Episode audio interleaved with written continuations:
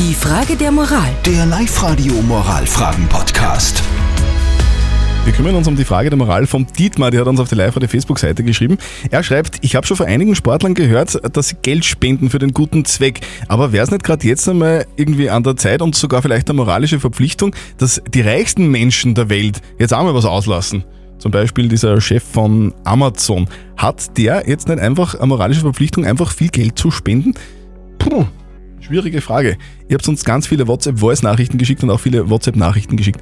Kathi, was ist so die Meinung der meisten?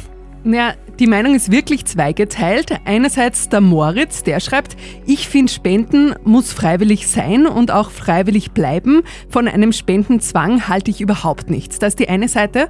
Und die andere Seite, die schreibt so wie die Jasmin zum Beispiel, ja, natürlich sollten die Reichen spenden. Genau die geben nichts, moralisch nicht verständlich. Die Geldgier, die sieht man jetzt wieder. Haben die Reichen eine moralische Verpflichtung, jetzt in der Krise Geld zu spenden?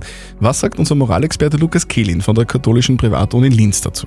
Die erste Pflicht besteht in dieser Frage darin, Steuern zu zahlen. Und gerade dieser Pflicht kommen viele der reichsten Menschen der Welt nicht nach. Der Fall von Amazon und Jeff Bezos ist bekannt. Und das gilt auch für manche der weltbesten Fußballer. Siehe Football Leagues. Viele der jetzt getätigten Spenden sind nur ein kleiner Teil davon, was vorher mit ausgeklügelten Steuervermeidung dem Gemeinwesen, also uns allen, vorenthalten wurde. Insofern sollte man nicht zu sehr nach Spenden rufen, sondern nach einer angemessenen Besteuerung. Also auf den Cayman Islands Steuern zahlen und in Österreich Staatshilfen kassieren.